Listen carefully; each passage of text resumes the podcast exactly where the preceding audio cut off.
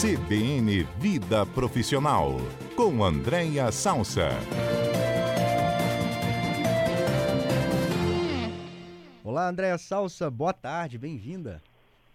Oi, Johnny Silva, tudo bem? Saudade de você, um abraço para os nossos colegas aí do estúdio, especialmente para os nossos ouvintes. A gente também está morrendo de saudade, inclusive esperava a Andréa Salsa aqui para a gente comentar essa pesquisa que traz muitas Pois é, tá vendo? Mas eu vou aparecer, eu tô me organizando, né, Adalberto? Tá vou aparecer presencialmente. Só fazer uma consideração aqui. A Andréia tá com uma agenda daquelas, Johnny. Toda segunda-feira ela tá aqui com a gente, mas ela vai vir aqui no estúdio, eu tenho certeza. O Andréia, essa pesquisa chamou muito a nossa atenção, viu? É, pois é. Muitas perguntas para te fazer.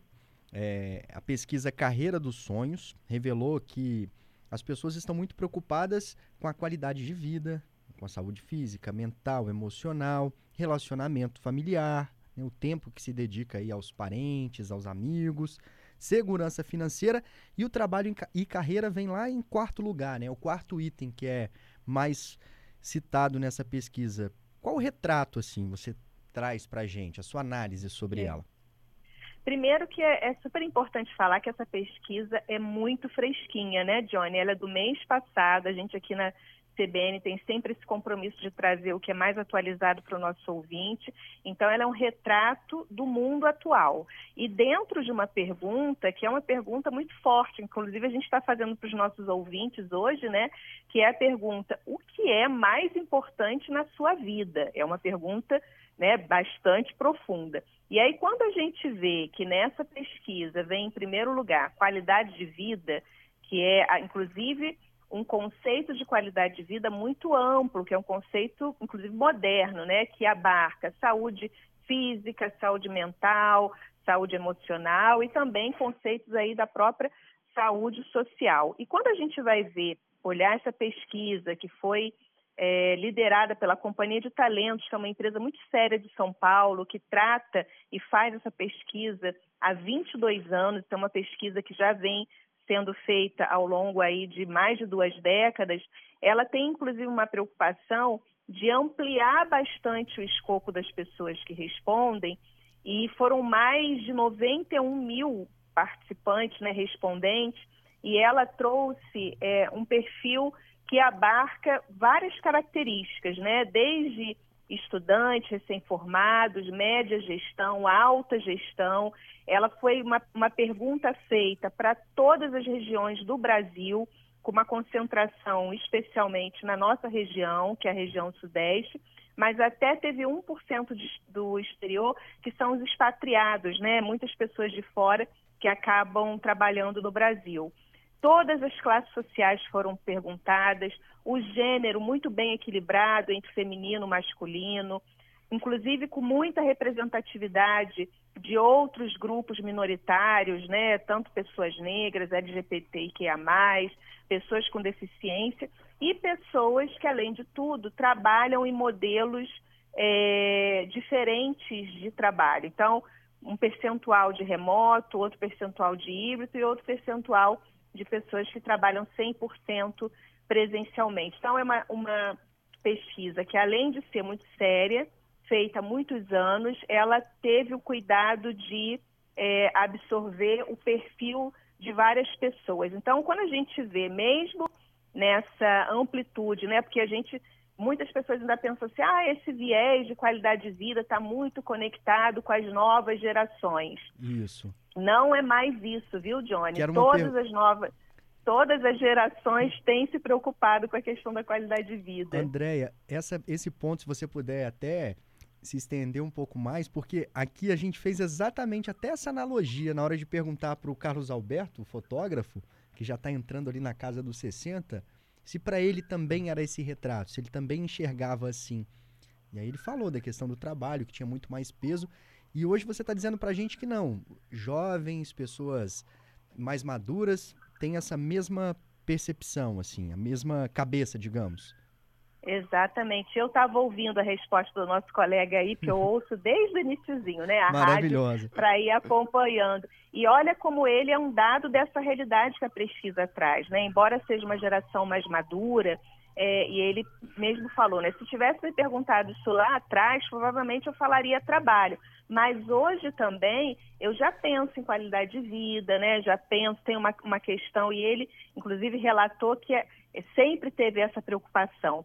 Mas o, o, o fato aqui não é nem se as pessoas têm essa preocupação ou não, é o que é mais importante. E aí é um elemento novo e contemporâneo, né? Que é as pessoas colocando isso como um pilar principal. Quando a gente vê, e isso é quase 60% das pessoas da pesquisa respondem esse item que é qualidade de vida. Mas quando a gente faz outros cruzamentos, como por exemplo o segundo lugar, que é relacionamento familiar, que de certa forma está ligado, né, ao aspecto de qualidade de vida, uhum. esse percentual ele vai para ali mais quase aliás, 70%, 70%. Do, das preferências né, das pessoas que foram pesquisadas. Depois, segurança financeira, trabalho e carreira, impactar positivamente a sociedade. E olha o último, né, no ranking aí que a gente é, separou, ter tempo para a vida social e lazer, que de certa, certa forma também se conecta com qualidade de vida.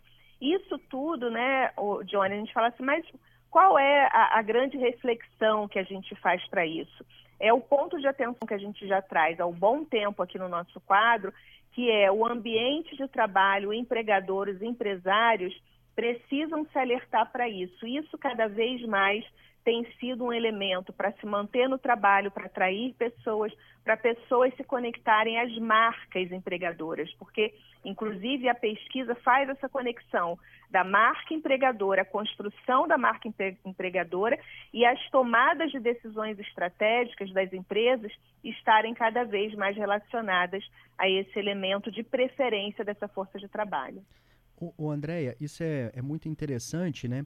Porque demonstra um, um, interesse geral em ter um ambiente de trabalho que seja, de repente, talvez a palavra certa não seja flexível, mas que permita que ele tenha uma vida mais tranquila, que ele veja a esposa, o marido, o filho, que ele consiga, de repente, buscar da escola e ter um pouquinho também de tempo para fazer atividade física, tempo para cuidar da saúde emocional. Como é que as empresas podem fazer é, para que a gente tenha tudo isso, produtividade, aquelas cobranças que são naturais do mercado de trabalho. É preciso mudar muita coisa dentro das organizações para receber esse novo profissional hoje? É, eu entendo, o Johnny, que o primeiro passo é reconhecer, tá? É reconhecer que isso é um elemento é, bastante importante, porque ainda hoje a gente percebe é, alguns ambientes corporativos negando ou achando que isso é uma bobagem ou subestimando esse elemento.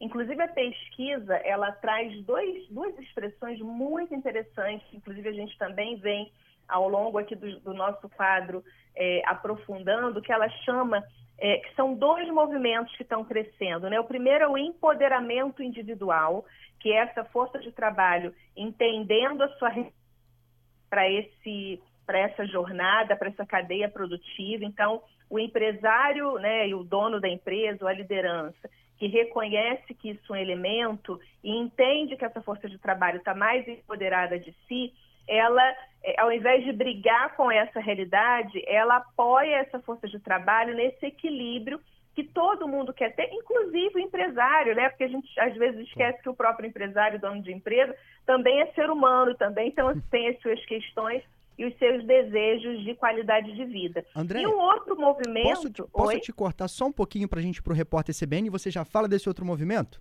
Vamos, vamos sim. Fechou, Repórter CBN. CBN Cotidiano de volta. A gente está aqui com a Andréia Salsa, que toda segunda-feira está aqui com a gente, falando do mercado de trabalho, da vida profissional. Não é à toa que se chama CBN Vida, vida Profissional.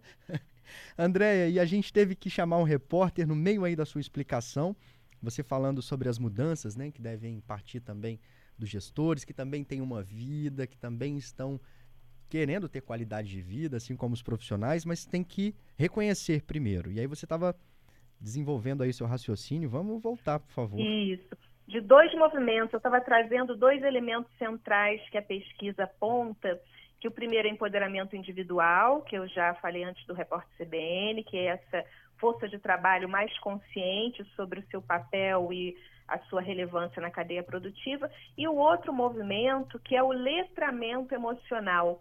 É muito interessante esse movimento que a pesquisa aponta, que é o reconhecimento cada vez maior que a força de trabalho identifica sobre a relevância da sua saúde mental. Então, as pessoas, o letramento emocional é eu reconheço, tem um, um avanço muito importante né, de desmistificação dessa questão do emocional, que né, durante muito tempo ainda existe, existe né, mas bem menos de estigma, né, de preconceito, e as pessoas fazendo questão de investir na sua saúde mental seja através de uma terapia, seja através de outros caminhos como meditação, ou mesmo reconhecendo que a dimensão emocional é uma dimensão central para nossa performance, para nossa felicidade e para tão sonhada qualidade de vida. Então, na hora que o empresário, que o líder também reconhece, né, a própria força de trabalho, que essas dimensões são relevantes, ele começa a é, fazer uma autocrítica do seu atual papel e dos seus atuais processos. Então, trazendo de forma bem concreta, do jeito que a gente gosta de trazer para os nossos ouvintes, uhum. né, se eu estou num ambiente de trabalho, né, que eu todos os dias, e a gente sabe que a vida profissional, né, às vezes é necessário a gente fazer um pouco de hora extra, né? Tem de repente um projeto mais desafiador naquele dia, então preciso estender um pouquinho. Isso é natural, isso é do jogo, né, da vida profissional. Mas se todos os dias eu faço hora extra, se a minha empresa, inclusive, funciona de segunda a sábado e todas as semanas eu trabalho de segunda a sábado, a, a, isso começa a ser um ponto de questionamento para essa força de trabalho que já não quer viver para trabalhar, né, Johnny? A gente, o trabalho ele é muito importante, ele é central, ele realiza a gente, mas se eu ficar só em função disso, ali começa uma série de questionamentos. Então, eu entendo que tanto a liderança quanto os empresários tiverem esse olhar de reconhecimento, que esse é um dado importante para a força de trabalho atual e que já não tem mais a ver com as só as novas gerações, mas perpassa todas as gerações, a gente já vai dar um belo passo para essa mudança e para ajudar todos nós, né? Porque todos nós queremos aí ampliar é, a nossa qualidade de vida. Então, acho que a pesquisa traz essa importância para a gente é, sustentar né, algumas reflexões que são importantes para a nossa carreira. Dá para dá fazer uma boa leitura dessa pesquisa, né, Andréia? E eu queria te fazer uma pergunta, porque nos últimos anos a gente viu aí muitas empresas americanas, inovadoras, criando ambientes de descontração dentro das empresas, é, sala de jogos, aí tem videogame, tem sinuca, tem uma série de coisas, um espaço para descansar, até bebida alcoólica, a gente viu voltando para algumas organizações, e depois uma série de críticas, dizendo que isso não é para relaxar o funcionário nada, é para deixar ele ali trabalhando o máximo possível. Como é que você enxerga isso? É uma forma de amenizar, de repente, o estresse, a sobrecarga, trazer um ambiente mais favorável mesmo? Ou só isso não resolve? Ajuda? Qual o seu olhar sobre isso? É, tem o seu ponto positivo, sem dúvida, né? Você está num lugar mais é, descontraído, né? mais acolhedor, onde você tem possibilidades, enfim, é, é, sempre positivo, mas não é isso que a força de trabalho atual está demandando, tá? A força de trabalho atual é eu tenho horário para entrar, eu quero ter horário para sair, porque eu tenho vida fora do trabalho. Já muito na década sobretudo de anos 2000 é, até 2010 teve um movimento até um pouco antes, né? De é, eu acho que a, a, empresa assim de maior referência nisso era a Google. Ela trouxe uma série de, de situações para que o próprio colaborador ficasse cada vez mais dentro da empresa, inclusive estabelecendo creche dentro de empresa. Então toda a vida é, do funcionário girava ali, o que teve um efeito muito positivo. Mas essa é uma força de trabalho diferente do que a gente está vendo agora. As pessoas querem ter a sua vida para depois do trabalho. O trabalho ele é relevante, ele continua tendo a sua importância, mas outras dimensões, como estar com a minha família, no meu seio familiar, de eu ter a minha sociabilidade com os meus amigos que não necessariamente são amigos do trabalho. Então, isso que para mim é muito contemporâneo e que as empresas precisam refletir sobre isso e a gente criar aí alguns caminhos alternativos. Eu entendo que é interessante, mas a gente está vivendo algo muito é, diferente, Johnny, dessa força de trabalho que está é, alterando a centralidade do trabalho na sua própria vida. E não é um desvaloriz uma desvalorização do trabalho, mas é colocá-lo num tamanho menor nas várias dimensões é, da sua existência, né, da sua realização. Então, de novo, essa pesquisa ela nos ajuda a comprovar esses dados de realidade na medida que ela tem bastante profundidade, fez um, um, uma ampliação, né, uma, uma pluralidade aí no perfil e acaba trazendo este resultado que as pessoas consideram que hoje é mais importante na sua vida é a qualidade de vida. Isso é bem, bem significativo. Andréia, você tem muitos anos de mercado, né? Quantos anos você já trabalha com pessoas? Uns 20, quase 25 anos. Quase 25 anos. Essa mudança aí, é isso que a gente está vendo agora na pesquisa, veio depois da pandemia? A pandemia aumentou? Ou não? Já era um movimento que você percebia ao longo dos anos? Não, já era um movimento, mas a pandemia, sem dúvida alguma, acelerou, Johnny, porque o conceito de finitude ficou muito perto da gente, né? Eu sempre digo que é, pelo menos uma pessoa é, relativamente próxima, muito próxima, todos nós perdemos, né?